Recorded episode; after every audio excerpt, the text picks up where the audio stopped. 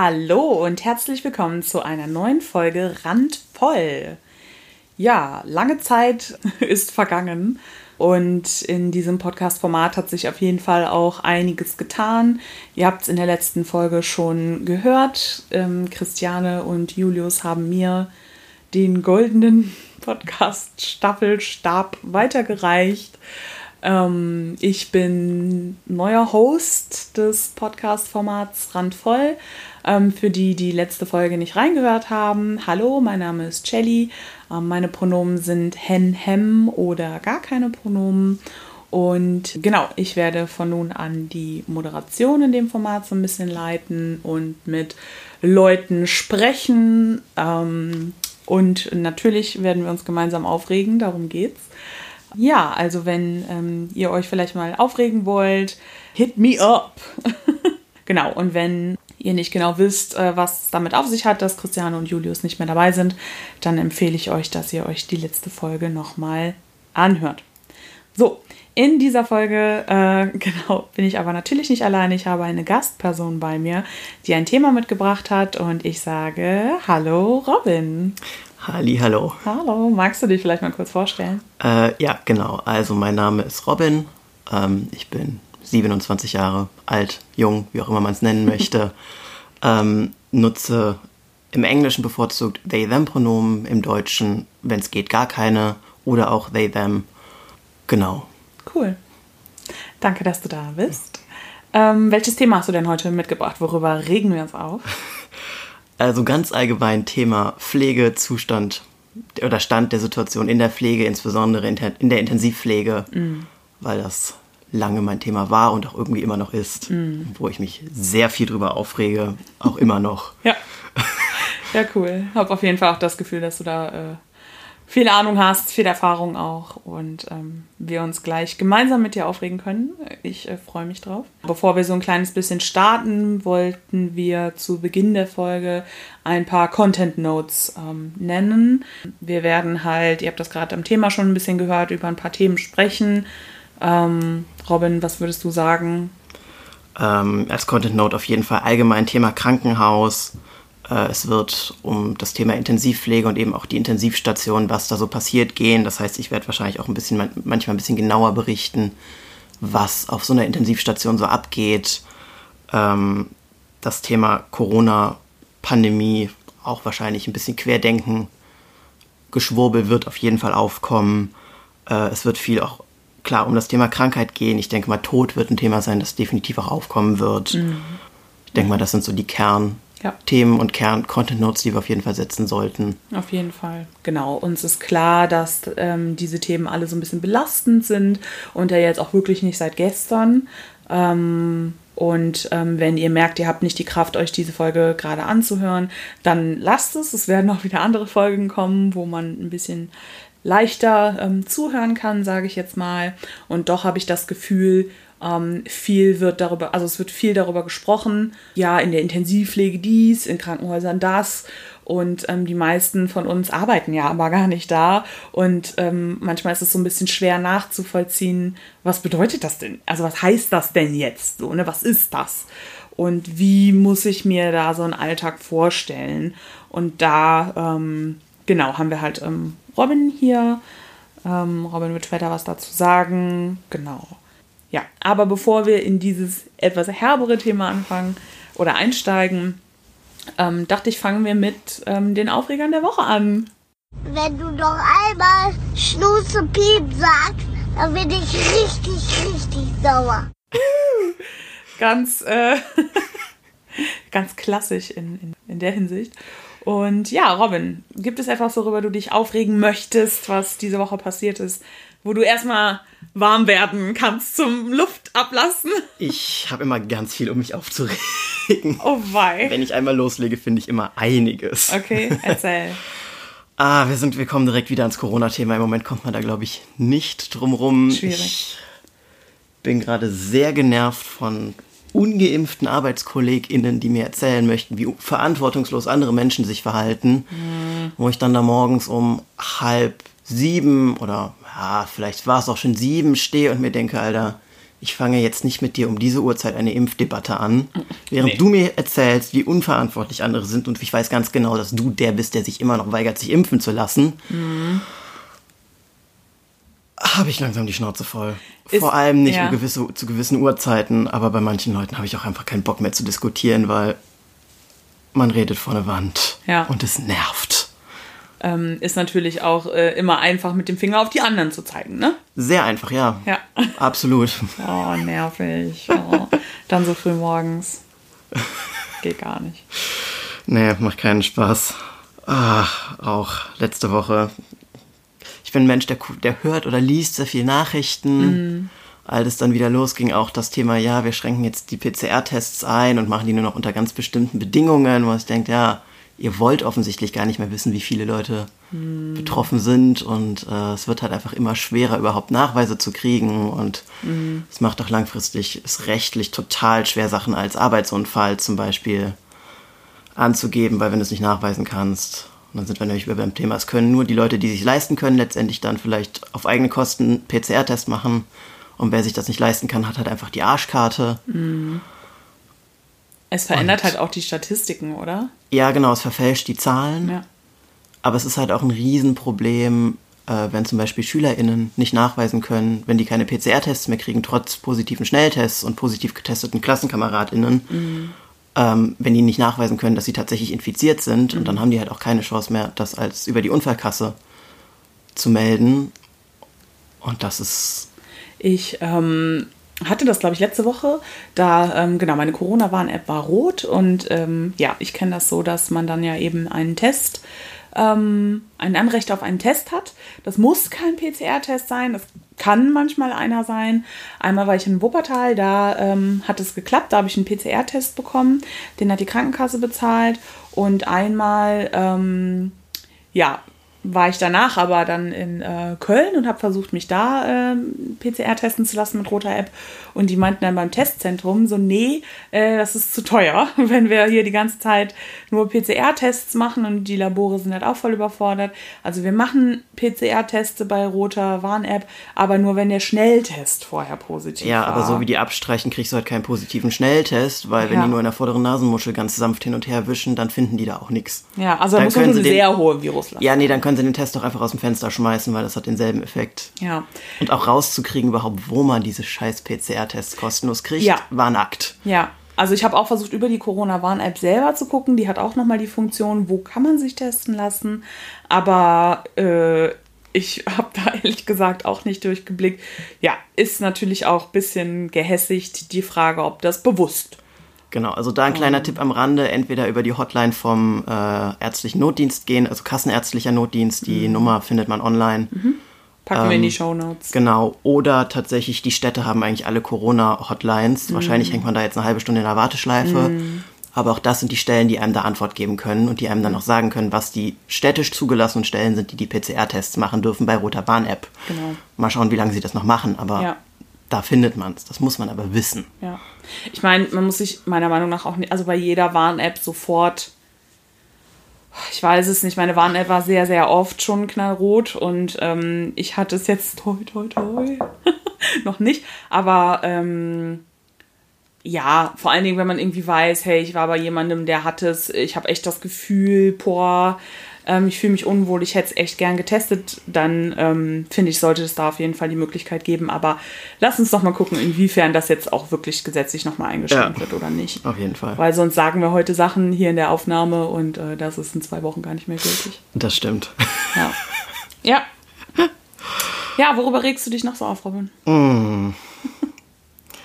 Tja, schummelnde Menschen beim Mario Kart spielen. Schummelnde Menschen beim Mario Kart. Schummelnde Menschen, die nicht die äh, schöne Schlausteuerung ausmachen, ganz aus Versehen, die einen auf der Strecke hält und nie runterfallen. Es war alles ganz anders. Ich behaupte, ich glaube das immer noch nicht so ganz. Also- Ausnahmsweise habe ich trotzdem jedes Rennen gewonnen, also das war wohl das Karma, das dir dann dazwischen gefunkt hat, aber Robin und ich spielen manchmal auf der Switch ganz gerne Mario Kart 8 Deluxe. Und ähm, da gibt es ja diese Schlausteuerung, nennen wir das, die man so einschalten kann, die einen so ein bisschen automatisch in der Spur hält. Äh, die hatte ich in einer Runde aus Versehen an. aus Versehen. Normalerweise spiele ich ohne. Und ähm, Ja, und dann, äh, genau, habe ich aber auch eiskalt alle Rennen oder die meisten verloren. Ich habe auf jeden Fall die Gesamtwertung gewonnen. Robin hat die Gesamtwertung verloren. Wir haben danach nochmal. Ich habe die Gesamtwertung gewonnen. Du hast die Gesamtwertung verloren. Ich es falsch gesagt? Du hast es falsch gesagt. Ja, okay. An alle, die zuhören, Robin hat gewonnen. Danke. Das wollte ich hören. Okay, gut. Robin hat gewonnen. Es war wirklich nur ein Ausversehen. Wir haben danach nochmal vier Runden wirklich ohne Schlausteuerung gespielt. Robin hat nochmal gewonnen.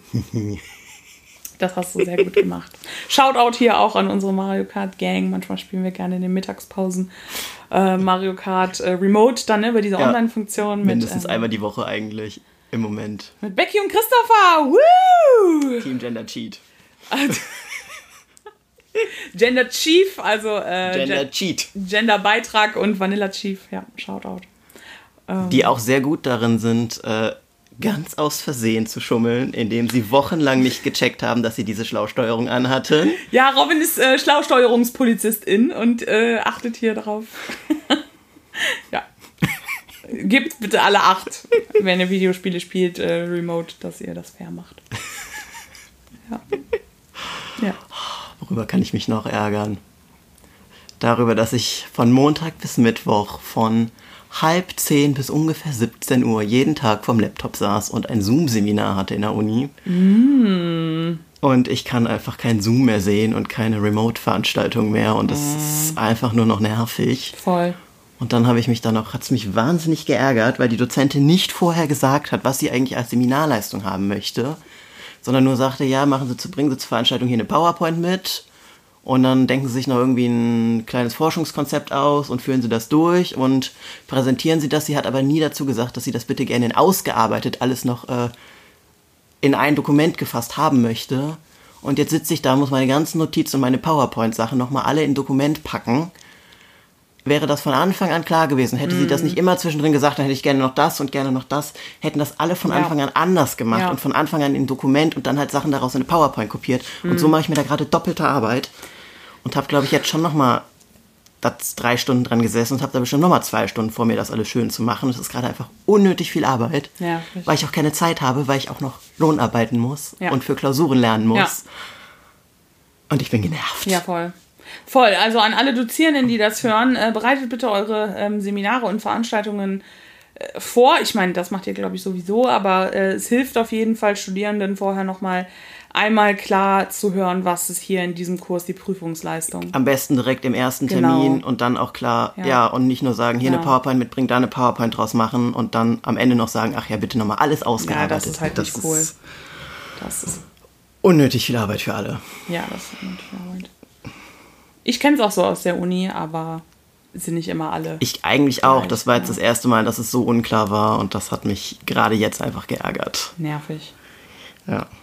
Und dann hatte ich vorgestern ein sehr erfreuliches Telefonat mit meiner Krankenkasse.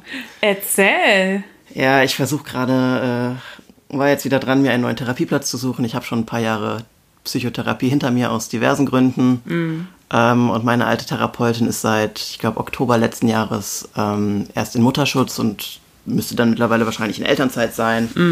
Ähm, und deshalb war da meine Therapie beendet. Und ich, äh, ja, dann liefen so die November, Dezember nicht so gut für mich und ich habe beschlossen, ich sollte mir wieder einen Therapieplatz suchen. Hatte da ein Riesenglück tatsächlich, dass ich wahrscheinlich wen Gutes gefunden habe. Ja, echt. Recht kurzfristig, der Sehr. sogar äh, Plätze frei hat, weil baut sich gerade ganz neu sein Patientinnenstamm auf. Das ist der absolute Jackpot. Mein Problem ist, ich weiß nicht, wer das inwieweit auf dem Schirm hat, man kriegt ähm, maximal 80 Stunden bewilligt, Psychotherapiestunden. Mhm. Ähm, also ich glaube, das wird immer, weiß nicht, man kriegt 30, dann kann Genau. man nochmal nachbeantragen Ja. und nochmal nachbeantragen. Und das Limit liegt bei 80. Mhm. Und wenn man die 80 Stunden voll hat, ähm, müsste, glaube ich, dann eine Begutachtung durch den medizinischen Dienst der Kassen folgen. Über den rege ich mich jetzt nicht auf. Auch da kann ich viel drüber mich beschweren. Mhm. Das sparen wir uns. Äh, Kurzfassung ist, ich habe dann erfahren, ich habe mit meiner Therapeutin im Prinzip den letzten Satz Stunden, der mir zusteht, beantragt. Ähm, damit sind die 80 Stunden beantragt, damit habe ich die voll. Ähm, und ich kriege halt keine mehr, es sei denn, man müsste dann über den MDK gehen, was ich aus diversen Gründen absolut nicht möchte. Ähm, weil ich auch glaube, so viele brauche ich nicht, aber ich weiß auch gerade nicht, habe ich noch fünf Stunden offen, habe ich noch acht Stunden offen, kriege ich nicht raus, ich komme nicht an meine alte, alte Therapeutin ran, weil die die Praxis im Prinzip alleine geführt hat. Ich habe keine Stunden, ich weiß nicht, wie viele Stunden ich noch offen habe. Aber die Krankenkasse muss doch darüber Buch führen. Die bezahlen die, doch. Ja, aber die können, ähm, dadurch, dass die letzten Stunden noch nicht abgerechnet wurden, weil halt von dem letzten nachbeantragten Satz noch welche offen sind, können die mir das nicht sagen. Hätte ich nicht gewusst, dass das Limit bei 80 Stunden liegt und halt immer nachbeantragt wird und das nicht explizit so nachgefragt, hätte die Dame am Telefon mir überhaupt nichts sagen können.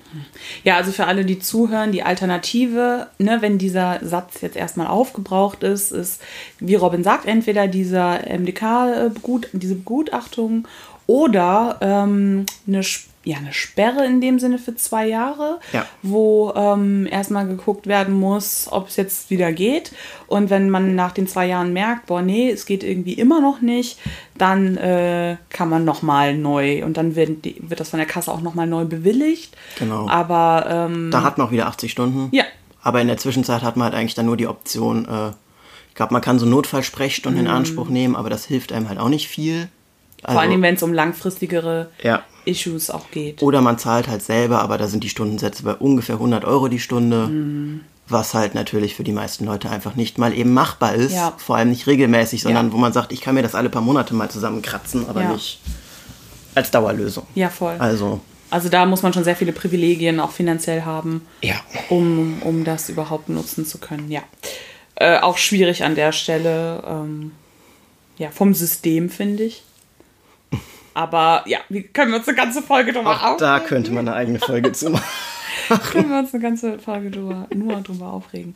Äh, wenn ihr euch über äh, Therapie-Sessions und ähm, ja auch den Weg zur Therapie aufregen wollt, hit me up, schreibt mir. Äh, können wir uns gerne auch in diesem Format drüber aufregen. So, Jetzt reicht's! ähm, ich habe mich auch ein bisschen aufgeregt ähm, die Woche. Ich reg mich in letzter Zeit leider sehr viel auf. Es hat in den allermeisten Fällen etwas mit meinem Auto zu tun. Jetzt, wo du es endlich hast. Jetzt, wo ich endlich habe lange Zeit ähm, gespart und geschaut und auch Automobilhandel, Automobilmarkt ist gerade beeinflusst von ähm, der Covid-Situation. Genau, und jetzt habe ich endlich einen Gebrauchtwagen äh, gefunden, mit dem ich soweit auch ganz glücklich bin, dachte ich. Also ist auch alles gut. Aber ähm, ja, ich habe den dann gekauft und auch bei einem seriösen Händler tatsächlich ne, jetzt nicht irgendwie so privat, äh, weiß ich nicht. Und ja, jetzt ist natürlich schon irgendwie die Beschleunigung komisch und irgendwas am Motor stimmt nicht. Und auch die Elektronik, ehrlich gesagt, wenn ich drin sitze und am Lenkrad so auf Tasten drücke, dann reagiert das System nicht immer darauf. Und ähm, ne, wenn man jetzt irgendwie beim Radio ein Lied weitermachen will oder so. Und ähm, das nervt alles, aber vor allen Dingen das mit der Beschleunigung und ich hatte eine Garantie. Und dann habe ich gesagt, hey, äh, können Sie da bitte mal gucken? Und äh, ja, die waren so, hm, melden Sie sich bei der Werkstatt. Dann habe ich bei der Werkstatt angerufen und die Werkstatt so, ne, sowas machen wir hier nicht. Oh. Und dann habe ich nochmal mit der Garantie gesprochen und die so, ja, doch. Und ich so, hallo, was soll das? Und äh, ja, dann konnte ich letzten Endes doch zu einer Werkstatt gehen dachte, oh, endlich. Und dann bringe ich mein Auto dahin und ey, ist es unfassbar. Aber in dem Moment, wo der Werkzeug, äh, Werkstatttyp äh, damit durch die Gegend fährt und wiederkommt, sagt er, ich finde einfach keinen Fehler. Und ich so, ja, hey, der macht doch dann und dann und so und so Geräusche. Und der so, nein. Also ich habe es halt gerade nicht gehört. Und ich so, oh, ist nicht wahr, oder? Und dann fahre ich nach Hause und seitdem hat das halt nicht mehr. Und jetzt sieht es aus, als wäre ich da irgendwie oh, Lügenbold und hätte irgendwas gesagt. Vor allen Dingen sagt die Garantie so, hä, der, die, Werkza die Werkstatt sagt, es war überhaupt nichts am Auto. Ja, ja, dann müssen sie die Inspektion halt auch selber bezahlen, weil es war ja nichts am Auto. Jesus Christ! Oh. Selbst ich habe das Geräusch schon gehört, Ja. als ich mit drin saß. Also das war da. Da Nächstes war Mal halt was. aufnehmen. Auf jeden Fall aufnehmen. Boah, ich komme mir so doof vor, ja. Und jetzt bin ich ja so ein bisschen im Hassel und äh, reg mich so ein bisschen auf und schreibe super wütende E-Mail an, an diese lustigen Menschen von der Garantieabteilung. Ich habe letztens hab ich auch wirklich eine echt fetzige, wütende E-Mail geschrieben. So. Kam auch noch keine Antwort drauf. äh, ja. We'll see how that goes, but ja, das so, so viel zum Thema. Ja, das war mein Aufreger der Woche.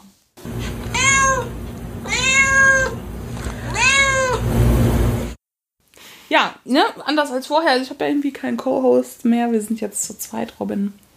Und genau, deswegen würden wir jetzt vielleicht weitergehen zu dem Schritt, wo wir ähm, über das Thema sprechen. Ne? So ein bisschen mehr ähm, über das, äh, worüber du auch sprechen möchtest. Klar war jetzt auch schon ein bisschen was in den Aufregern der Woche dabei, aber ähm, genau so. Und da wäre natürlich irgendwie die allererste Frage, Robin, woher hast du Erfahrung in dem Bereich? Wie, wie kommt es darüber, dass du darüber sprechen möchtest?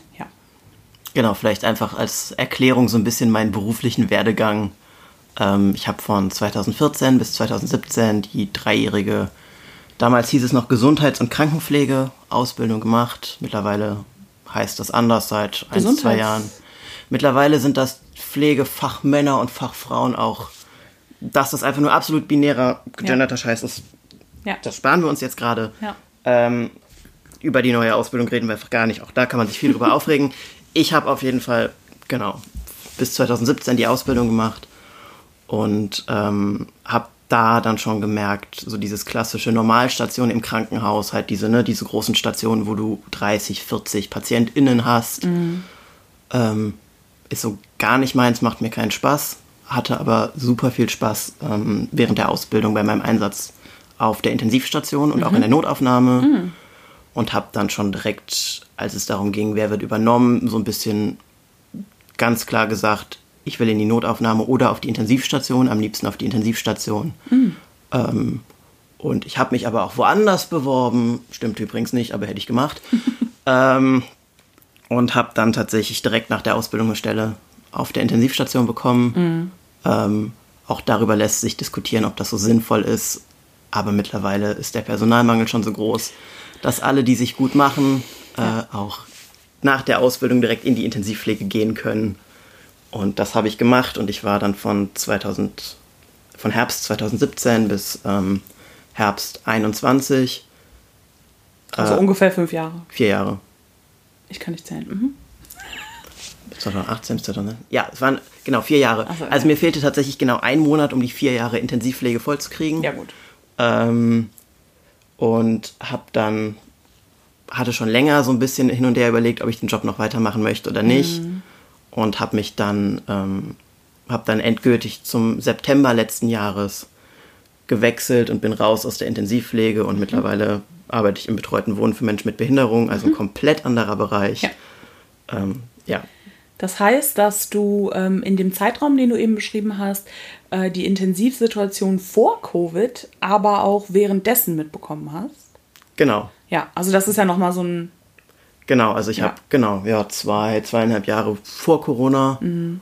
und genau dann noch mal einige Zeit während Corona. Ich glaube so die ersten drei Corona-Wellen wow. habe ich mitgenommen. Wow. Die ersten drei. Ich habe ich hab hier den Überblick verloren, bei der wievielten Welle wir sind, ja. aber genau, die, ja. die Welle, die letztes Jahr ja. um Weihnachten kam, habe ich nicht mehr mitgenommen, weil mm. da war ich schon raus. Mm.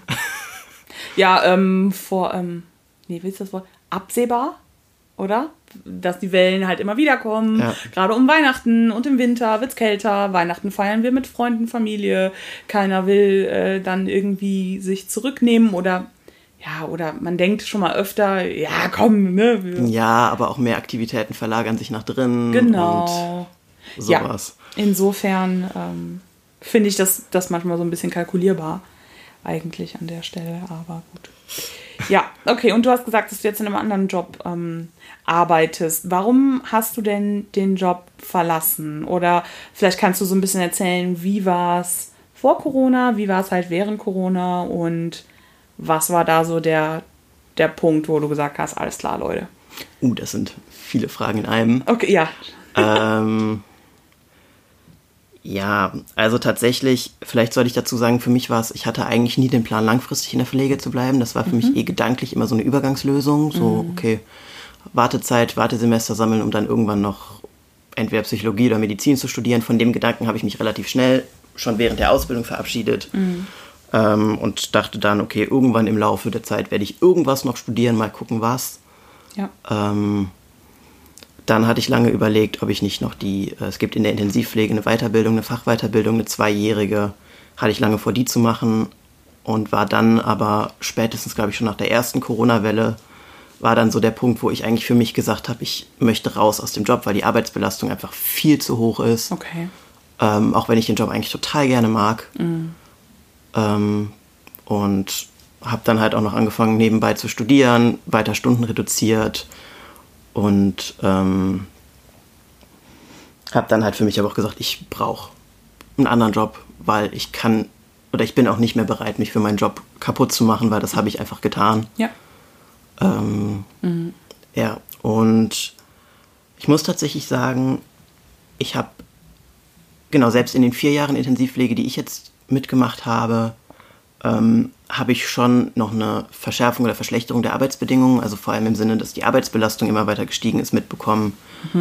Also ich fand selbst, als ich angefangen habe, war es noch etwas weniger und das hat einfach sich schon nochmal verschärft im Sinne von, dass man halt zunehmend gemerkt hat, es wird halt versucht, so viele PatientInnen wie möglich durchzuschleusen.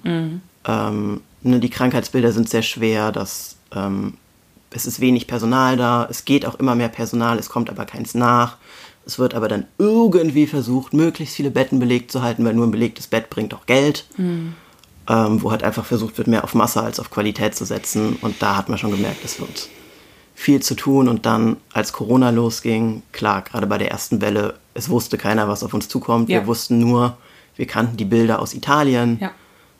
ähm, was ja so die wirklich ersten wirklich schlimmen Bilder waren. Ähm, und standen dann davor vor einer Krankheit, wo keiner wusste, wie verläuft das, Ja. wie behandeln wir das. Ähm, und arbeiten hier gerade nur noch auf gut Glück. Wir wissen nicht, wie infektiös es tatsächlich ist. Du stehst da und denkst dir ja, hoffentlich fange ich mir nichts ein und schlepp das mit nach Hause und trage das an irgendwen anders weiter. Ähm, und da hat man halt auch schon gemerkt, so Corona-PatientInnen brauchen halt, ist ein unglaublich hoher Arbeitsaufwand. Ja. Halt mit den Isolierungsmaßnahmen. Ähm, du musst halt gucken, ob du Zimmer hast, die dafür geeignet sind. Ähm, und Wie sieht so, so eine ähm, Isolierungsmaßnahme aus? Kannst du das mal erklären? Ähm, also im besten Fall hast du Isolationszimmer ähm, mit im Prinzip einem kleinen Gängelchen mit zwei Türen. Also im Prinzip, wenn man sagt, okay, man hat außen den Stationsflur, dann hast du eine Tür, dahinter so ein kleines Gängelchen, wo man sich umziehen kann, wo man die ganzen Schutzkittel hat. Wie so eine Schleuse. Genau, Schleuse. Danke, Schleuse war das Okay. Wort, was mir fehlte. Und dann hast du halt die nächste Tür und dahinter liegt das Zimmer. Okay. Und du gehst aber halt ähm, volle Schutzmontur, womit ich gearbeitet habe, war klar ganz klassisch Schutzkittel, ähm, ein Haarnetz, ähm, Handschuhe meistens am besten. Wir haben eigentlich immer mit zwei Schichten Handschuhen gearbeitet. Im Verlauf haben wir Handschuhe gekriegt, die länger waren, dass man die zumindest so bis zur Hälfte vom Unterarm hochziehen konnte und sich dann meistens auch festgeklebt hat, dass die nicht rutschen. Und dann nochmal noch mal Handschuhe drüber, die man sonst auch im Zimmer wechseln kann. Also, dass man immer eine Schicht Handschuhe anhat. Ähm, dann, genau, klar, FFP2-Maske, teilweise FFP3-Maske, wenn klar war, Wow. wir möchten hier zum Beispiel jemanden intubieren, also Ja. ne, so einen Beatmungsschlauch in den Hals einführen oder halt Untersuchungen durch diesen Beatmungsschlauch machen, wo klar ist, wenn die Person hustet, dann haben wir Ja. kommt direkt aus, der, Ja. aus den Tiefen der Lunge die Luft und die ganzen Ja. Viren fliegen uns entgegen. Ähm, und dann dazu noch, wir haben eigentlich immer mit so Face Shields Ah, gearbeitet. Genau. Ähm, teilweise auch noch mit Schutzbrillen zusätzlich drunter. Teilweise noch irgendwie versucht, was ähm, irgendwie Tücher so um den Hals, dass man sich selber so ein bisschen den Hals und so den Dekolleté-Bereich mit abdeckt, weil die Schutzkittel da halt auch nicht ganz dicht saßen. Und dann stehst du damit halt auch gerne mal eine Stunde, zwei, drei, vier am Stück in so einem Isolationszimmer und machst halt deine Pflege, machst deine Untersuchungen und schwitzt halt wie Sau. Ähm, ich stelle mir das auch so vor, ja, wie so ein Akt, sich da erstmal anzurödeln in der Schleuse, dann irgendwie nochmal doppelt checken, okay, habe ich jetzt alles, ne? Weil wenn du einmal drin bist, ist doof, wenn du was vergessen hast. Dann stehst du drin und machst deine Arbeit, aber wenn du dann merkst, oh, ich muss jetzt dringend aufs Klo, doof. Erste Pech gehabt. Ja, und äh, wenn dann zum Beispiel ähm, auf einem anderen Zimmer jetzt irgendwie jemand klingelt oder so und klar ist, die, eine andere Person braucht Hilfe, die jetzt nicht gerade in einem Isolationszimmer oder auch in einem, ist ja egal, wenn du aus dem Zimmer rausgehst, musst du dich komplett abrödeln, desinfizieren, rausgehen, kurz durchatmen, eventuell selber aufs Klo, ähm, nochmal auf Station gucken, was jetzt los ist und dann fürs neue Zimmer wieder anrödeln.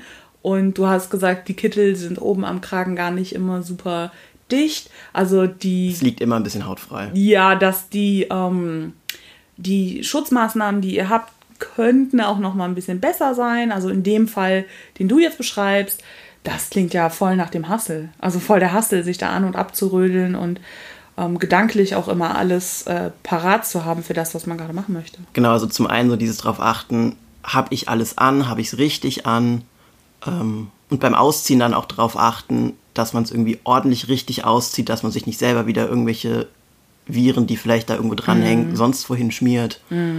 Ähm, und dann aber auch vorher halt sich genau zu überlegen, was brauche ich in dem Zimmer. Genau. Du kannst aber halt auch nicht mal eben reingehen und gucken, Ja. was dir fehlt, sondern du musst dir einen Plan machen. Oder dann stehst du im Zimmer und fängst dann an und siehst, okay, mir fehlt das, mir fehlt das, mir fehlt das. Und dann stehst du da und hast hoffentlich ein Blatt Papier und was zum Schreiben da liegen und schreibst das da auf und fängst dann an, an die Scheibe zu klopfen, bis irgendwer von den ArbeitskollegInnen, die da in der Nähe sind oder Wie irgendwer gerade mehr vorbeigeht, Ja. sieht, was man da aufgeschrieben hat und einem dann das Zeug reinreichen können. Oh Gott. Und du hast dann aber klar, wenn in einem anderen Zimmer was ist oder du gerade nicht im ISO-Zimmer bist, also nein, wenn du in einem anderen, genau, wenn du im ISO-Zimmer bist und bei in einem anderen Zimmer was Ja. ist, hast du halt keine Chance, da schnell drauf zu reagieren, Ja. weil du kannst nicht mal eben raus. Aber gleichzeitig auch, wenn du gerade nicht im ISO-Zimmer bist und in dem ISO-Zimmer Ja, was, was passiert, du brauchst ein paar Minuten, um dich ordentlich in die Schutzkleidung zu schmeißen und um sich nicht selber zu gefährden, wenn man dann da reinrennt. Und ich glaube, gerade in dem Szenario ist es ja doof, weil wenn eine Person in einem Isolationszimmer irgendwie Atemprobleme, Atemstillstand, Hustenprobleme, ähm, intubiert, also ne, irgendwie Schleim Ja, oder der Kreislauf. muss, dann genau, der Blutdruck einbricht. Du kannst nicht mal eben rein. Normalerweise, klar, guckst du, dass Genau. du schnellstmöglich da an das Bett kommst Genau. und guckst, was du tun kannst. Ja. In dem Corona-Zimmer brauchst Also- du halt immer ein bisschen, bis du überhaupt drin bist. Das sind, so wie ich das verstanden habe, halt lebensgefährliche Situationen, wo das Pflegepersonal auch einfach aus ne, diesen Schutzmaßnahmen nochmal Zeit braucht, sich anzurödeln. Auch da musst du den Kopf zusammenhalten. Ja. Ähm, und nur weil es schnell gehen muss, also du darfst ja keine Fehler machen, weil sonst fängst du es dir an. Ja. Ein, wenn du selber nicht noch den Mundschutz oder die zweite Portion Handschuhe oder weiß ich nicht, wenn du halt Ja. irgendwas vergisst und so. Und ähm, ja, vielleicht entsteht dann auch oft bei PatientInnen der Eindruck, ja, ich klingel hier die ganze Zeit, es kommt irgendwie keiner. Ja, that's why. Genau, dann muss man halt einfach bedenken, genau, man ist halt tendenziell dann einfach noch viel länger in so einem Corona-Isolationszimmer Mhm. beschäftigt, als man sonst in einem Zimmer ist. Mhm. Ähm, und Es ist sowieso Personalmangel. genau, und irgendwie drumherum muss noch der Regelbetrieb laufen. Ja. Und dann hast du halt teilweise eigentlich das Problem, dass du oft, also ich hatte auch Dienste, wo ich dann zwei Isolationszimmer hatte mit jeweils einem Patientin drin. Und du rennst halt von Zimmer zu Zimmer und kommst eigentlich zu nix, schwitzt wie Sau. Ähm, und also es braucht, es bindet halt viel mehr Personal. Voll. Tatsächlich.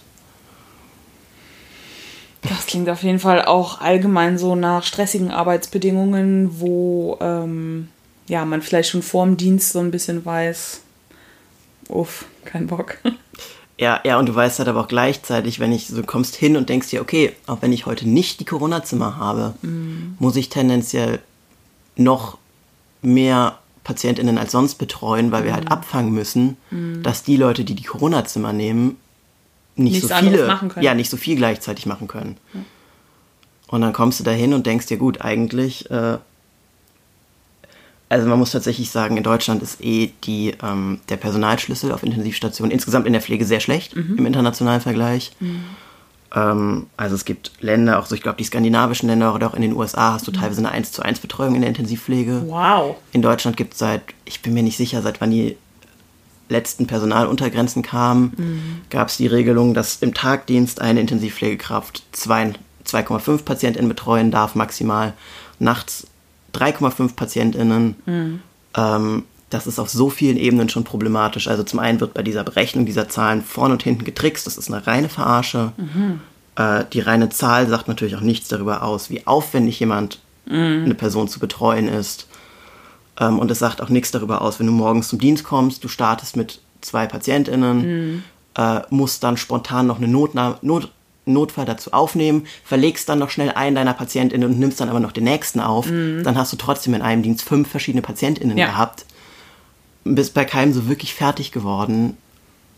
Und Intensivpflege ist halt so aufwendig häufig mit Zugänge legen, gucken, dass alles läuft, alles an Medikamenten bereit, vorbereiten, gucken, was vielleicht sonst noch an Verkabelungen notwendig ist. Das braucht alles Zeit. Das braucht wirklich viel Zeit. Ja, ich habe so das Gefühl, ähm, es gibt vielleicht einige Jobs, ähm, wenn man mal vergisst, irgendwie noch einen Raum abzuschließen oder ein paar Bücher wegzuräumen nach Dienstschluss oder so, dann, dann ist das jetzt auch erstmal irgendwie nicht das Ende der Welt. Das ist ja in Ordnung, so, ne? Aber Intensivpflege, Da hängt ein Leben dran. ja, also ich meine, Pflege allgemein, da hängen Gesundheitszustände dran, ähm, Genesungsprozesse und so weiter. Aber Intensivpflege ist halt original wichtig. Also da gibt es so keinen Arbeitsschritt, der irgendwie optional und irgendwie entspannt. Also da muss ähm, auch, finde ich, im Kopf genug Mindset und es muss halt einfach stressfrei sein, damit ich mich auf das konzentrieren kann, was ich mache, weil das auch ohne Covid komplex ist. Ne? So wie du das beschreibst. Ich empfinde gerade schon voll den Stress. ähm, genau, und wenn da aber Fehler passieren, dann ist das schlimm. Dann ist das im Zweifel schlimm für die Person, die du pflegst.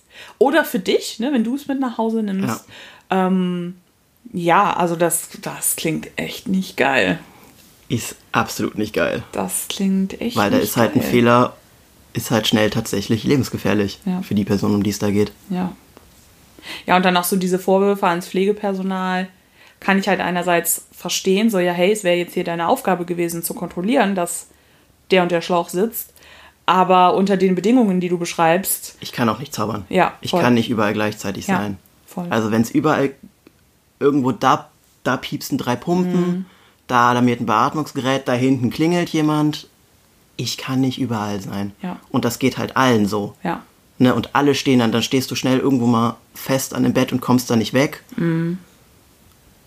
Und dann kannst du dich halt nicht um den anderen Kram kümmern. Ja. Sondern musst hoffen, dass die anderen vielleicht Zeit dazu haben. Oder zwischendrin mal ganz schnell. Aber du wirst halt auch den Leuten nicht gerecht dabei.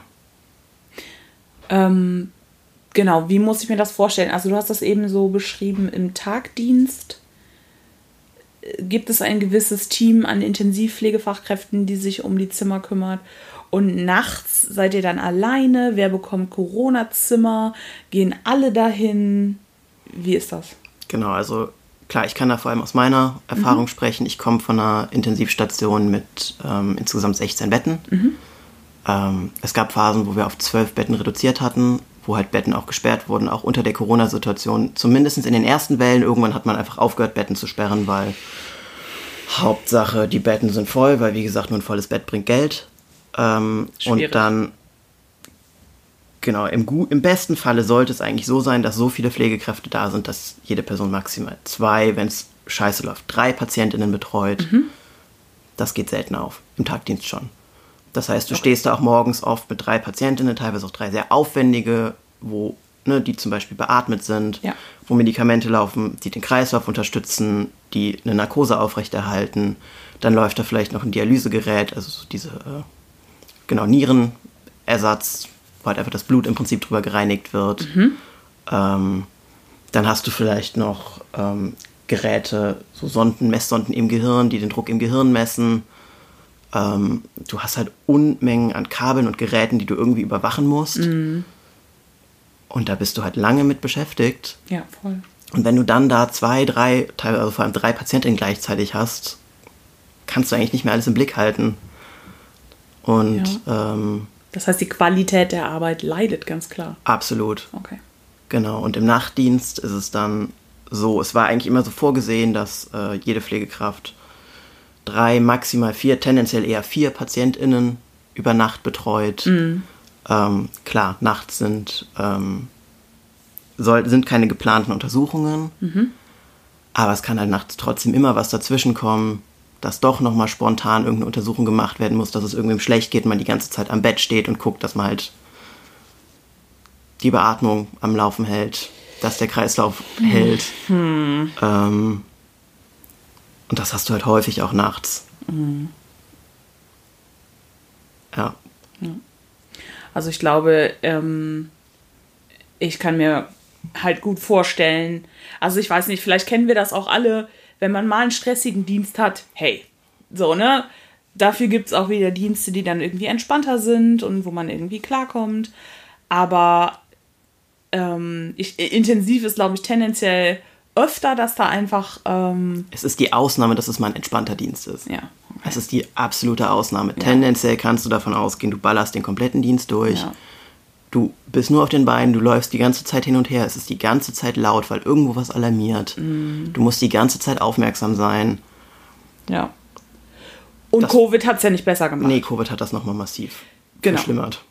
So, und du hast ja jetzt selber auch gesagt, dass du, ähm, also dass allgemein Personalmangel vorherrscht und viele Leute einfach gehen, weil Grenzen erreicht werden, weil Leute nicht mehr können. Ähm, du bist eine von diesen Personen. Genau. Ähm, genau. Wie kam das? Also ähm, möchtest du darüber so ein bisschen erzählen? Ich habe halt für mich einfach gemerkt, dass ich mich mit dem Job einfach kaputt mache und dass mir die Arbeit so auch überhaupt keinen Spaß mehr macht. Also dass ich mich eigentlich nur noch dahin quäle. Das war vorher anders. Ich hatte Zeiten, wo ich es eigentlich auch gerne gemacht habe. Cool. Mhm. ähm, wo es mir auch Spaß gemacht hat, aber es war irgendwann halt wirklich nur noch so ein, ich fühle mich schon mit dem Gedanken wieder zur Arbeit zu müssen, einfach wirklich schlecht. Mich setzt das absolut unter Stress. Voll. Ne, ich nehme die Arbeit auch gedanklich mit nach Hause, ich kann mich nicht erholen, ich weiß, wenn ich arbeiten muss, äh, wenn ich einen Frühdienst hatte, ich komme dann zwar irgendwie gegen 3 Uhr nach Hause mit nachmittags, aber ich bin so im Eimer, dass ich nichts mehr machen kann, weil ich einfach psychisch, aber auch körperlich komplett erschöpft bin.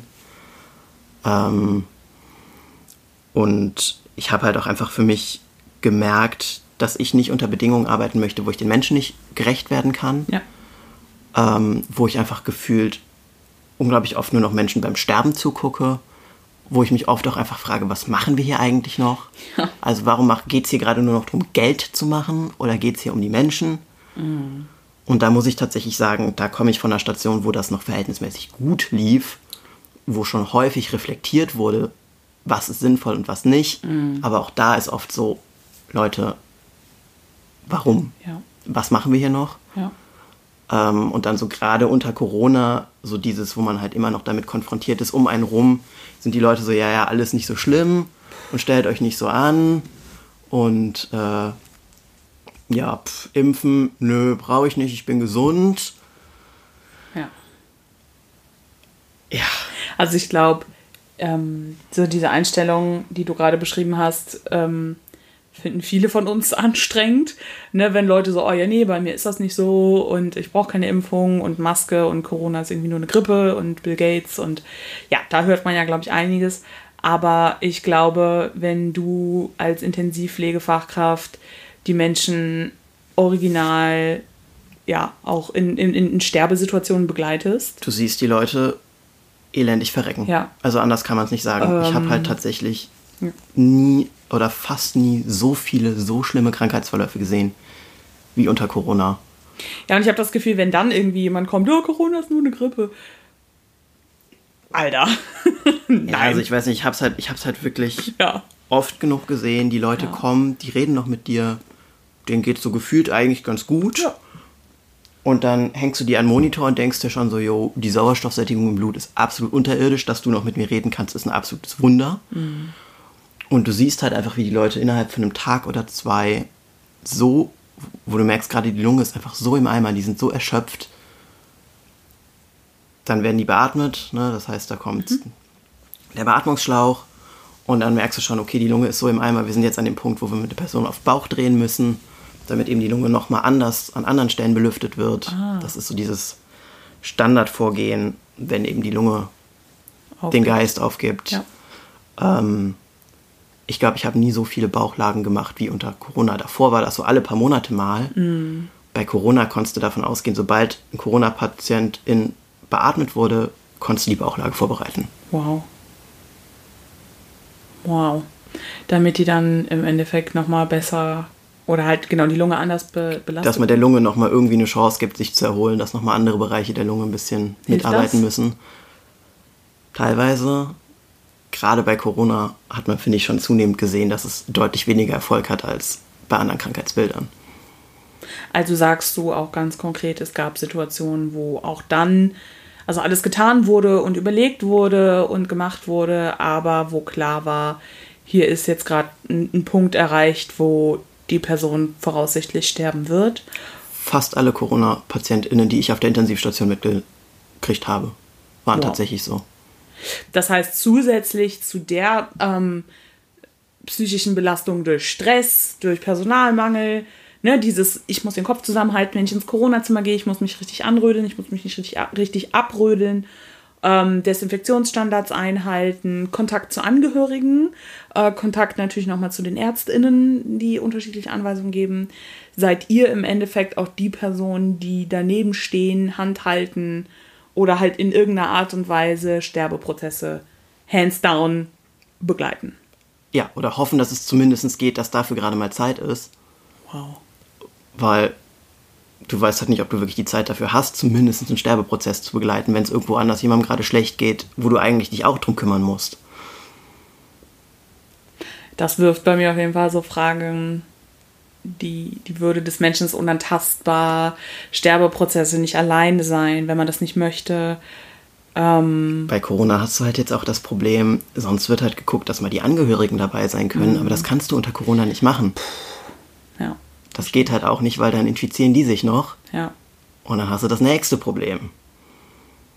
Und das ist aber auch alles zu einer Zeit, was du jetzt gerade beschreibst, da war äh, Omikron noch gar kein Ding. Nee, nee, das war, Ja, ja, ja, okay. genau, bis halt letzten Sommer, Herbst. Ja. Ich weiß nicht, ob wann Delta genau losging. Irgendwann letztes Jahr. Ja. Okay, also die durch die Varianten verändert sich die Krankheit ja auch jeweils nochmal. Ja. Ich meine, vieles bleibt gleich oder ähnlich, ne? Aber ähm, Intensität, Infiz Es Infektionsrisiko. wird halt infektiöser Ja. mit den Varianten. Genau. Ähm, ja, also ich finde es schwierig, wenn du immer erzählst, was du so mitbekommst, ähm, wie Leute auf der anderen Seite noch so hingehen können und das eben nicht ernst nehmen und ähm, ja, ich, ich, ich finde, Macht halt einfach unglaublich Ja. wütend. Ja. Und dann hast du da aber einfach so die Politik, die dann da steht und ja, oh, die ganzen Helden, die ganzen systemrelevanten Berufsgruppen und auch klatschen wir sie doch mal für sie. Und dann ging es ja schon los, als es um die ersten Bonuszahlungen geht, Ja. Ging. Wer jetzt überhaupt was kriegt, wo dann schon ganz hart angefangen wurde zu berechnen, welche Häuser denn bestimmte Quoten an Corona-PatientInnen erfüllt haben, Mhm. wo überhaupt das Personal Bonuszahlungen kriegt. Ähm, dass dann halt irgendwie auch mittlerweile einfach gar nicht mehr so drüber nach. Es ist halt einfach komplett über den Tisch gefallen. Es ist eher so, ja, macht doch euren scheiß Job. Ihr werdet ja dafür bezahlt und stellt euch nicht so an. Ähm, und aber irgendwie auch komplett außer Acht gelassen wird. Das Personal ist halt komplett ausgebrannt. Also die. Leute sind am Ende. voll. Ähm, ich meine, es gibt Zahlen vom letzten Jahr, wo ich glaube 30 Prozent der Pflegekräfte sagen, sie wollen den Job verlassen. So im Laufe der nächsten zwölf Monate. Ich glaube, das war so aus dem Sommer letzten Jahres. Da war es ja das auch Zahlen? verhältnismäßig gut. Ähm, Ja. und alleine, wenn ich mir angucke aus dem Team, wo ich jetzt herkomme, wie viele Leute halt auch gegangen sind oder auch zumindest Stunden reduziert haben, weil sie gesagt haben, ich kann das nicht mehr Vollzeit machen. Ähm, also es gibt jetzt schon deutlich weniger Intensivbetten als vor zwei Jahren noch.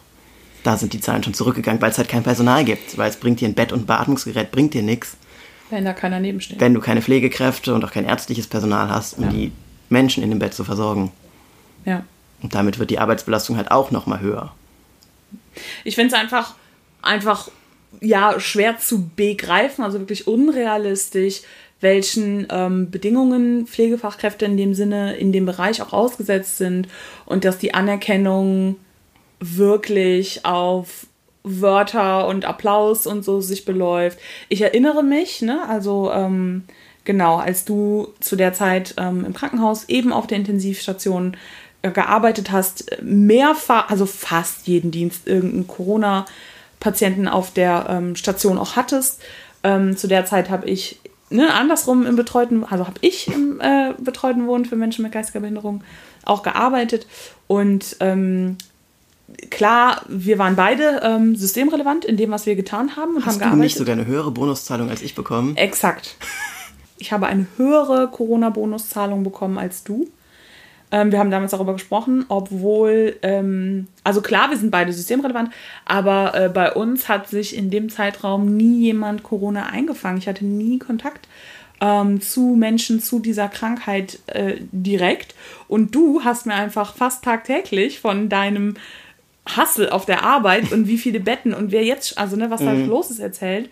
Und es ist so unverhältnismäßig. Ja. Es ist so unverhältnismäßig. Ich verstehe es einfach gar nicht. Ja, und vor allem jetzt ist es halt Nee. so, wenn ne, Pflegekräfte auch ankommen und sagen, Leute, wir brauchen, wir wollen mehr Geld, wir brauchen mehr freie Tage, aber wir wollen vor allem gerade einfach mehr Geld, dass wir überhaupt in dem Job bleiben. Voll. Und es dann immer nur heißt, ja, nö, können wir nicht finanzieren. Äh, wo man sich dann denkt, ja, dann viel Spaß, wenn in ein paar Jahren einfach Ja. Das System zusammenbricht, weil es überhaupt kein Personal mehr gibt. Ja. Weil die Bedingungen sind so schlecht, dass ja auch keiner mehr in den Job möchte, sondern die Leute gehen alle. Ja. Aber, ähm, ja. Ist das so, dass, äh, ich weiß nicht, wie ist das denn in Krisensituationen, wenn äh, Pflegefachkräfte einfach jetzt, also ich meine, wir haben Mangel, Fachkraftmangel, im Moment baden das in dem Sinne die Fachkräfte aus, die noch da sind. Ja. Und so. Aber wenn auch die immer mehr sagen, okay, ich gehe, ne, und wir dieses Gedankenspiel jetzt einfach mal weitertreiben, was passiert denn, wenn einfach niemand oder wenn wirklich, wenn es effektiv zu wenige Leute gibt, weiß man da, was dann passiert? Dann müssen Krankenhäuser zunehmend Betten reduzieren, dann können, werden Haufen Operationen abgesagt werden, Haufen Leute werden wahrscheinlich nicht mehr versorgt werden. Egal, ob es jetzt was Notfallmäßiges ist, ob es was Geplantes ist. Ähm, es ist ja jetzt schon so, dass ganz viele, zum Beispiel auch ganz viele Krebsoperationen verschoben werden mussten. Ähm, und dann aber im Prinzip die Lebenserwartung dadurch drastisch sinkt, weil halt einfach die Behandlung viel zu spät angefangen werden kann. Aber das heißt auch zum Beispiel, dass was weiß ich, der Herzinfarkt nicht schnell genug behandelt werden kann oder auch die Verkehrsunfälle, weil es ist kein Personal da. Das ist so die Zukunft. Ja, es gab zum Beispiel jetzt die Schweiz, ist glaube ich eh komplett untergegangen jetzt unter, gerade in der, in der Omikron-Welle in den letzten Wochen. Und da gab es ähm, in Kanton Graubünden ist es jetzt wohl tatsächlich so, dass ähm, Pflegekräfte, die nicht mehr im Job sind, dazu verpflichtet sind, sich bei den kantonalen Behörden zu melden und im Prinzip zwangsverpflichtet werden, in, die, in der Pflege nochmal zu arbeiten. Okay. Ähm, darüber wurde auch in Deutschland schon gesprochen, so im letzten Jahr. Ich weiß gar nicht, ob 2020 auch mal drüber gesprochen wurde. Es war immer mal wieder in der Debatte. Äh, aber dass im Prinzip das Personal, was sich bewusst entschieden hat, den Job zu verlassen, tatsächlich verpflichtet werden sollte, wieder zu arbeiten. Die Schweiz hat es tatsächlich gebracht. Ich bin gespannt, ob Deutschland auch noch auf die Idee kommt. Aber das, das, das klingt ja wie in einem Film, das kann ich mir wohl jetzt gerade überhaupt gar nicht vorstellen. Ja. Das heißt, dass die Menschen in dem. Ach, okay, ja. Ähm, ich glaube, ich fände es spannend zu hören, wie das eben in Graubünden abläuft, ob das, ob das irgendwie hilft oder ob das wirklich alles sehr viel schlimmer macht. Ich frage mich auch zum Beispiel, ob und wie sie dann die Leute bestrafen, die sich weigern. Ja. Geldstrafen. Ja, und dann? Ähm, ja, ich meine, wenn du natürlich mehr, mehr Fachkräfte hast, die zusammenarbeiten, dann ist der Hassel insgesamt ein bisschen geringer, aber ich finde die Arbeitsbedingungen, das ändert ja halt trotzdem nichts. absolut unmenschlich, äh, Ja. Menschen zum Arbeiten zu zwingen in einem Bereich, wo sie auch nicht arbeiten wollen. Ich muss da noch sehr viel drüber nachdenken, weil ich da sehr, sehr fassungslos drüber bin und sehr, Ich meine, Deutschland hatte dann eher zeitweise so den Ansatz, ja, dann heben wir jetzt irgendwelche Arbeitszeitschutzgesetze aus und heben diese Begrenzung auf und stattdessen lassen wir die Leute, Leute jetzt statt acht Stunden einfach zwölf Stunden am Tag arbeiten mit kürzeren Pausenzeiten, weil dann haben wir halt mehr abgedeckt, dass die Leute komplett am Ende und ausgebrannt sind und sich dann erst recht einfach lieber sagen, ja, dann ihr könnt mich alle mal, ich lasse mich jetzt für zwei Wochen, für vier Wochen, für sechs Wochen krank schreiben und Ja. macht euren Scheiß alleine. äh, ja, Bedenkt halt keiner. ja. Ich bin Also- ehrlich gesagt, So wird man das Personal Ja. auch los über die nächsten Jahre. ich bin ehrlich gesagt begeistert, wie kreativ versucht wird, durch irgendwelche Loopholes Arbeitsrecht verändern, Zwangsverpflichtungen äh, versucht wird. Also wirklich, weil es wird alles ausprobiert, außer mehr Geld. Ja. Es wird aber, Ja. die Leute sagen, gebt uns mehr Geld, dann können wir drüber reden. Nee, aber wir können euch weniger Arbeitsschutz geben. Ja, Hä? da sind wir halt aber auch wieder beim traditionellen Problem der Pflege, dass die Pflege einfach, oder gerade Pflegepersonal einfach sehr schlecht darin ist zu streiken und einfach zu sagen, wir machen den Laden dicht. Ja. Ähm, ich weiß nicht, ob das irgendwie ein bisschen verfolgt hat in Berlin, doch in Berlin ähm, die Beschäftigten der Charité und der ähm, Töchterunternehmen der Charité wurde gestreikt, auch sehr lange, oder ich glaube über einen Monat, anderthalb Monate. Ähm, das wurde aber auch medial nicht aufgegriffen. Okay, Das warum? kommt halt auch dazu, ja, wahrscheinlich will man nicht, dass. Äh, Genau, andere auch auf die Idee kommen. Genau. Und ähm, da wurde, glaube ich, schon auch weiß gar nicht, ob da die Gehälter groß angepasst wurden, aber da ging es halt, glaube ich, auch vor allem um Arbeitszeiten, um ähm, Personaluntergrenzen und solche Sachen. Mhm. Das war auch tatsächlich relativ erfolgreich. Ich weiß ehrlich gesagt nicht, was jetzt draus geworden ist tatsächlich. Mhm. Ähm, aber auch da war es so ein Ding, ähm, es wurden halt ähm, so Notfallpläne ausgehandelt, dass halt eine, Not, eine Grund, so eine, so eine Basisversorgung aufrechterhalten wird. Mhm. Ähm, und der Vivantes-Konzern, wozu halt auch die Charité gehört, hat halt ähm, versucht, die Notfallpläne da auf so, so Besetzung zu bestehen, die teilweise nicht mal im jetzigen Alltag gewährleistet werden können, weil das Personal fehlt. Und wenn man sich das einfach mal überlegt, mhm. so nach dem Motto, ja, ja, für den Alltag ist es ausreichend, aber nee, ihr wollt jetzt streiken, nee, dann müsst ihr aber eine Notfallbesetzung gewährleisten, die aber so schon nicht gewährleistet werden kann. Mhm. Da es wird halt auch unrealistisch. Ne, gerichtlich versucht, gegen die Streiks vorzugehen und solche Sachen. Also. Mhm. Ähm, ich finde das miese ähm, an dieser spezifischen Streiksituation ist, dass wenn Pflegefachkräfte streiken, Arbeit niederlegen, ähm, in allererster Linie oder nicht direkt die Vorgesetzten das zu spüren bekommen, sondern naja, die PatientInnen. Und die können ja überhaupt nichts dafür. Ja. Ja.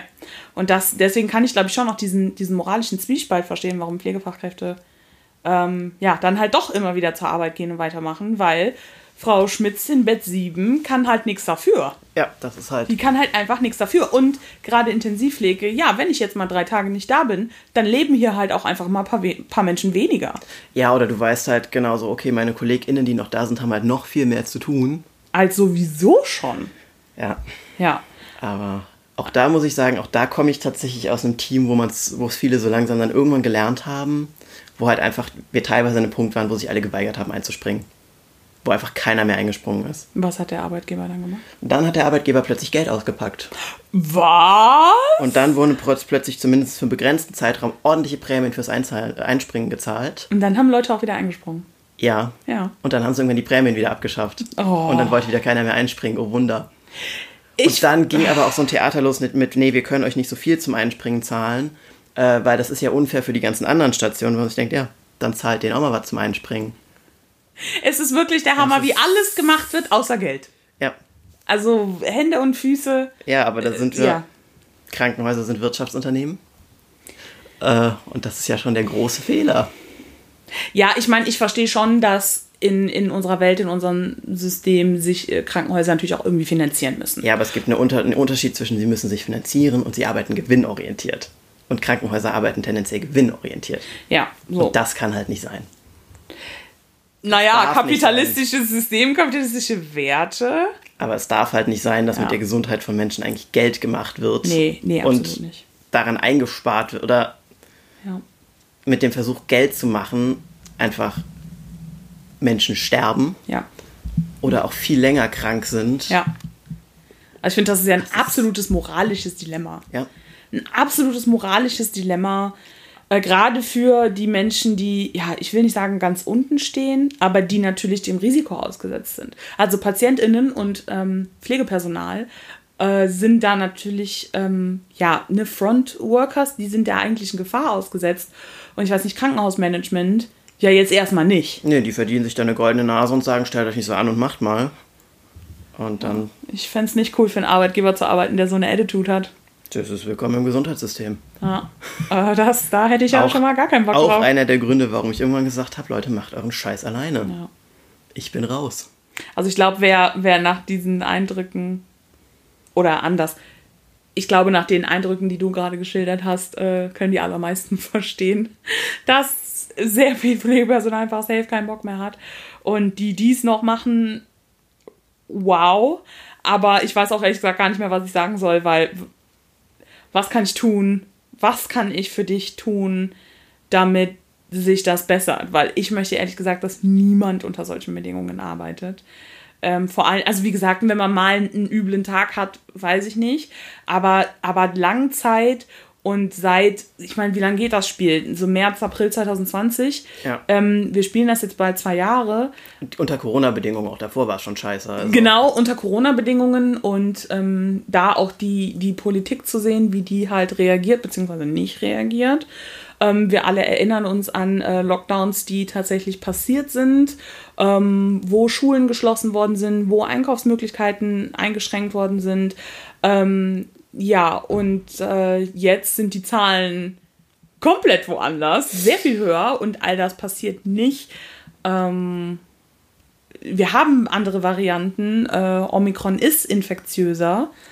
Ähm, ich war, irgendwie fasse ich mir da schon noch ein bisschen mit der Hand an den Kopf. Ich glaube, ich meine, man muss es gerade, glaube ich, aus zwei Perspektiven betrachten. Also einmal so der Punkt, was können, kann so die Bevölkerung allgemein tun, mhm. ne, was halt einfach ist, auch mal so ein bisschen sich solidarisch zeigen mit Pflegekräften, und nicht mal nur mit Pflegekräften, mit allen irgendwie als systemrelevant bezeichneten Berufen. Was, wie? wie? Was würde du sagen, wie? Ähm, politisch Druck machen, mhm. zum einen, sich da vielleicht auch engagieren, ähm, klar, so Dinge wie ganz auf ganz einfacher Ebene Petitionen unterschreiben, an mhm. Demonstrationen teilnehmen, mhm. ähm, ne, sowas und eben nicht dann hier schimpfen, wenn wieder irgendwo gestreikt wird, sondern einfach mal Verständnis dafür zeigen und auch sein Umfeld ein bisschen darüber aufklären, ja. warum das wichtig und gut ist, dass da gestreikt wird und dann ja. auch mal Verständnis dafür zeigen, dass, was weiß ich, wenn wir jetzt, klassisches Beispiel ist ja auch Thema ÖPNV, mm. wenn da gestreikt wird. Ja, es ist ärgerlich, wenn der Zug nicht fährt. Mm. Aber zeigt doch mal Verständnis dafür, warum gestreikt wird. Mm. Die machen das nicht, um euch zu ärgern. Nein. Ja. Ähm, und halt auch einfach zu verstehen, es profitieren dann halt alle davon, wenn die Bedingungen besser werden. Absolut. Ähm, und klar, das andere ist dann aber auch einfach so Dinge wie ähm, ne, sich impfen lassen, eine Maske, bevorzugt FFP2-Masken, wenn man es halt irgendwie, wenn man es sich leisten kann, mm. zu tragen, die über Mund und Nase zu tragen und dafür zu sorgen, dass sie dicht sitzt mm. und man nicht die ganze Zeit nebenher atmet. Auch frische immer wieder anzuziehen, ne? Genau. Ja. Ähm, wenn man sich leisten kann. Das ist es halt. Ja. Kontakte meiden, soweit es halt irgendwie geht. So die großen Feiern kann man jetzt auch einfach mal verschieben, weil das sind halt gerade einfach super Spreader-Events ganz schnell. Voll. Ähm, also wir haben ja auch am Anfang in den ähm, Aufregern der Woche schon darüber gesprochen, dass Schnelltests nicht immer anschlagen. Ähm, es gibt unterschiedliche Schnelltests. Ich habe jetzt einen Schnelltest Test Schnelltesttest.de heißt die Seite. Genau, ja. ne, packe ich auch in die Show Notes, wo man gucken kann, okay, welche Schnelltests kann man wie benutzen und wie. Nee, vor allem wie gut sind welche. Genau, wie gut sind welche. Genau, man kann aber nicht alle auch für Rachen benutzen, die für Nase deklariert sind. Also wichtig ist tatsächlich zu versuchen, ähm, wenn man Schnelltests selber auch macht, auch in den Testzentren darauf achten und auch sagen, tief rein, so tief es irgendwie geht, rein zum Abstreichen und nicht nur ganz sanft vorne. Ich weiß, tief rein ist unangenehm, mhm. aber gerade die Omikron-Variante findet man halt äh, weiter drin in der Nase und nicht ganz vorne irgendwie da in der Nasenmuschel. Tendenziell auch eher im Rachen. Also da wirklich bis auf Anschlag irgendwie rein popeln. Mhm. Das ist unangenehm, aber Effektiv. effektiver. Ja. Und dann auch wirklich genau darauf achten, auch eine ganz feine zweite Linie kann, ist ein positiver Schnelltest. Mhm. Ähm, ja. Und halt auch ruhig gucken, zum Beispiel mit diesem Schnelltest, test.de ja.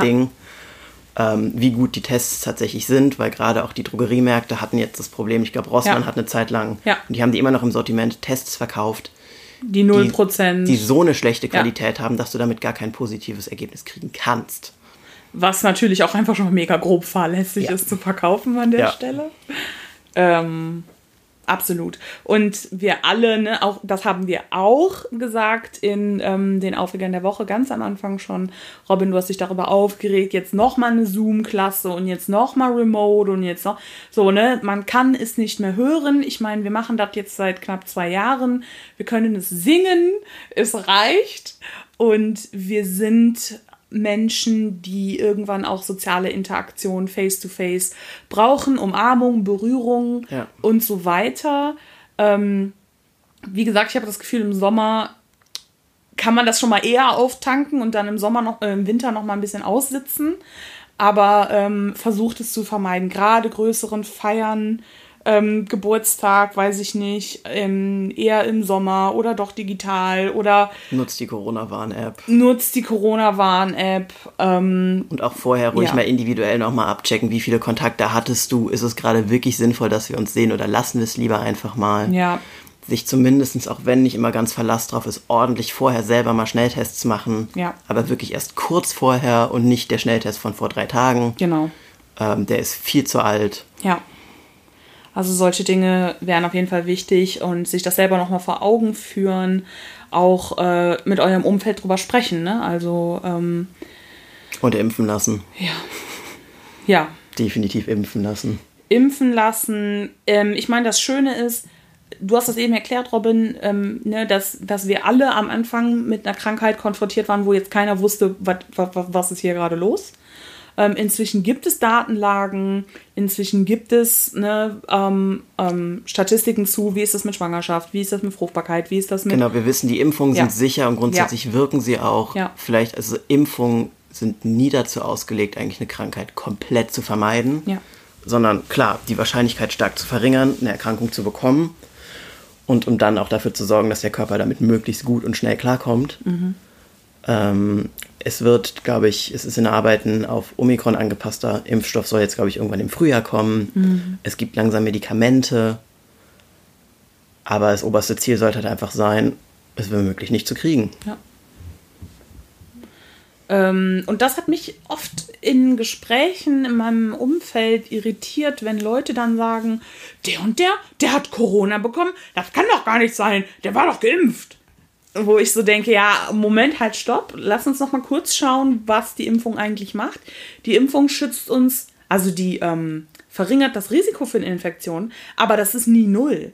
Also das ist einfach nie null. Natürlich können sich geimpfte Leute anstecken. Und können auch andere Leute anstecken. Ja, also das ist einfach ein anderes Ausmaß als ohne Impfung. Aber ähm, es gibt keinen Freifahrtsschein. Es gibt, kein, es gibt niemanden auf der Welt, der irgendwie entspannt ohne Maske, ohne Impfung ähm, dem Ganzen aus dem Weg gehen kann. Ja. Dass sich das vor Augen halten. Ähm, Fände ich, fänd ich glaube ich, nochmal ähm, wichtig. Auf jeden Fall. Und ähm, mir ist klar, wir haben jetzt über sehr viele ähm, problematische Punkte gesprochen, viele negative ähm, Aspekte beleuchtet, die auch einfach belasten. Ich meine, die belasten Pflegepersonal. Wenn ähm, ich mir jetzt vorstelle, ähm, super, super krank zu werden und auf Intensiv zu landen, dann würde ich mich jetzt als potenzielle Patientin auch nicht so wohl fühlen, zu wissen, da zu liegen in einem, in einem Umfeld, wo alle tendenziell überfordert sind und meine Needs nicht so schnell, nicht so ähm, ähm, befriedigt oder sich halt darum gekümmert werden kann.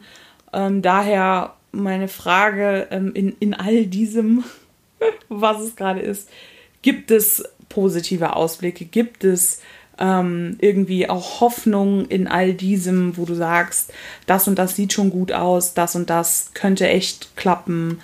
Ähm, ja, was sagst du dazu? Naja, wir haben die Impfung. Ja. Die hilft auf jeden Fall. ja. Masken schützen auf jeden Fall. FFP2 richtig gut, ne? FFP2, ja, es gibt jetzt, glaube ich, Studien, die zeigen, dass ähm, FFP2-Masken bei Omikron tatsächlich noch besser helfen, als bei Delta der Fall war. Ähm, ich hoffe einfach, dass es mit dem Frühjahr und Sommer vielleicht auch wieder besser wird. Hast du das Gefühl, dass mit ähm, der neuen Regierung und dem neuen Bundesgesundheitsminister Karl Lauterbach äh, sich da auch nochmal auf politischer Ebene Dinge ändern?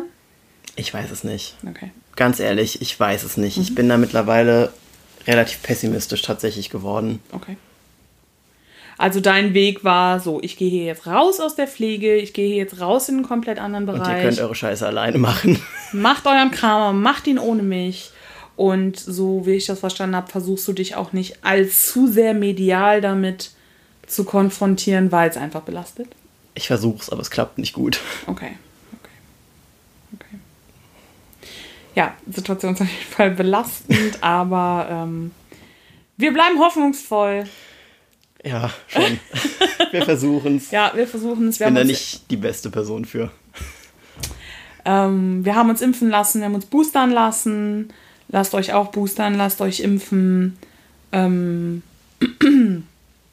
ja, das ist so ein bisschen das, der Appell, den wir an der Stelle noch, noch geben können. Und ja, vielen Dank fürs Zuhören.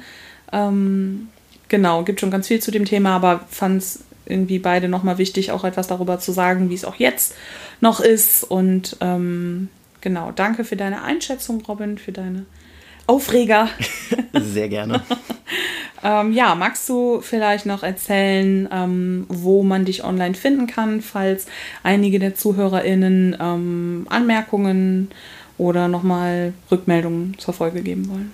Ähm, genau, ich bin vor allem auf Instagram viel mhm. aktiv und ärgere mich auch da gerne über Dinge. Ja. Ähm, ich bin da unter Six Ways Till Sunday mhm. zu finden. Ich denke mal, da kann Shelly auch noch einen Link Klar, in die Shownotes, in die Shownotes setzen.